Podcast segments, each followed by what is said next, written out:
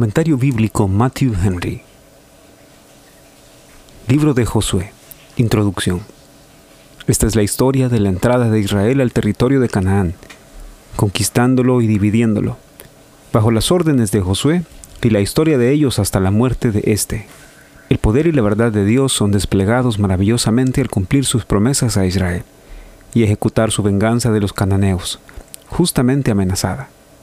Esto debe enseñarnos a tomar en cuenta las tremendas maldiciones estipuladas en la palabra de Dios contra los pecadores impenitentes y a buscar refugio en Cristo Jesús. Capítulo 1 Aconteció después de la muerte de Moisés, siervo de Jehová, que Jehová habló a Josué, hijo de Nun, ser siervo de Moisés, diciendo, Mi siervo Moisés ha muerto. Ahora pues levántate y pasa a este Jordán, tú y todo este pueblo, a la tierra que yo les doy a los hijos de Israel yo os he entregado, como lo había dicho a Moisés, todo el lugar que pisare la planta de vuestro pie, desde el desierto y el Líbano hasta el gran río Éufrates, toda la tierra de los Eteos, hasta el gran mar donde se pone el sol, será vuestro territorio. Josué había atendido a Moisés. Él, que era llamado a ser honrado, había sido usado mucho tiempo para la empresa. Nuestro Señor Jesús asumió la forma de siervo. Josué estaba entrenado para obedecer órdenes. Los más aptos para gobernar son los que han aprendido a obedecer. El cambio de situación de los hombres útiles debe estimular a los sobrevivientes para ser más diligentes en hacer el bien. Levántense y vayan a cruzar el Jordán. Los bajíos de la zona estaban en ese momento anegados. Josué no tenía puentes ni botes, pero debía creer que Dios abriría un camino al haber mandado que el pueblo pasara al otro lado. En los versículos 5 al 9 leemos, Nadie te podrá hacer frente en todos los días de tu vida. Como estuve con Moisés, estaré contigo. No te dejaré ni te desampararé. Esfuérzate y sé valiente, porque tú repartirás a este pueblo por heredad la tierra de la cual juré a sus padres que le daría a ellos. Solamente esfuérzate y sé muy valiente, para cuidar de hacer conforme a toda la ley que mi siervo Moisés te mandó. No te apartes de ella ni a diestra ni a siniestra para que seas prosperado en todas las cosas que emprendas. Nunca se apartará de tu boca este libro de la ley, sino que de día y de noche meditarás en él, para que guardes y hagas conforme a todo lo que en él está escrito. Porque entonces harás prosperar tu camino y todo te saldrá bien. Mira que te mando que te esfuerces y seas valiente. No temas ni desmayes, porque Jehová tu Dios estará contigo en donde quiera que vayas. Josué va a hacer que la ley de Dios sea su gobierno se le manda a meditar en ella día y noche para que pueda comprenderla. Cualesquiera sean los asuntos del mundo que tengamos en mente, no debemos desechar la única cosa necesaria. Todas las órdenes de Josué al pueblo y sus juicios deben estar conforme a la ley de Dios. Él mismo debe someterse a los mandamientos. La dignidad o el dominio de ningún hombre lo coloca por encima de la ley de Dios.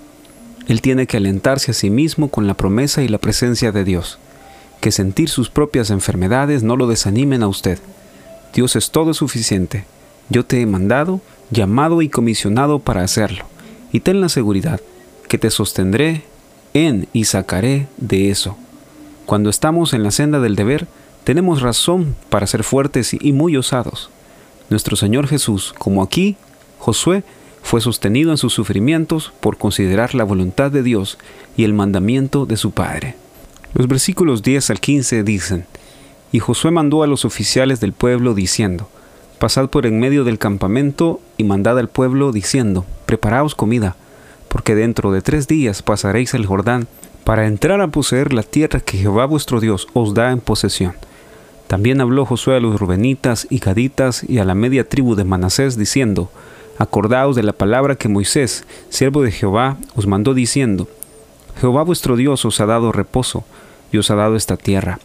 Vuestras mujeres, vuestros niños y vuestros ganados quedarán en la tierra que Moisés os ha dado a este lado del Jordán. Mas vosotros, todos los valientes y fuertes, pasaréis armados delante de vuestros hermanos y les ayudaréis.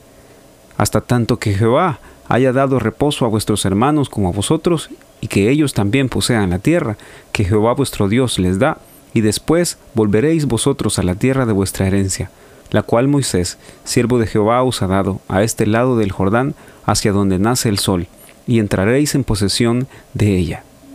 Josué dice al pueblo que cruzarán el Jordán y poseerán la tierra porque Dios se lo ha dicho.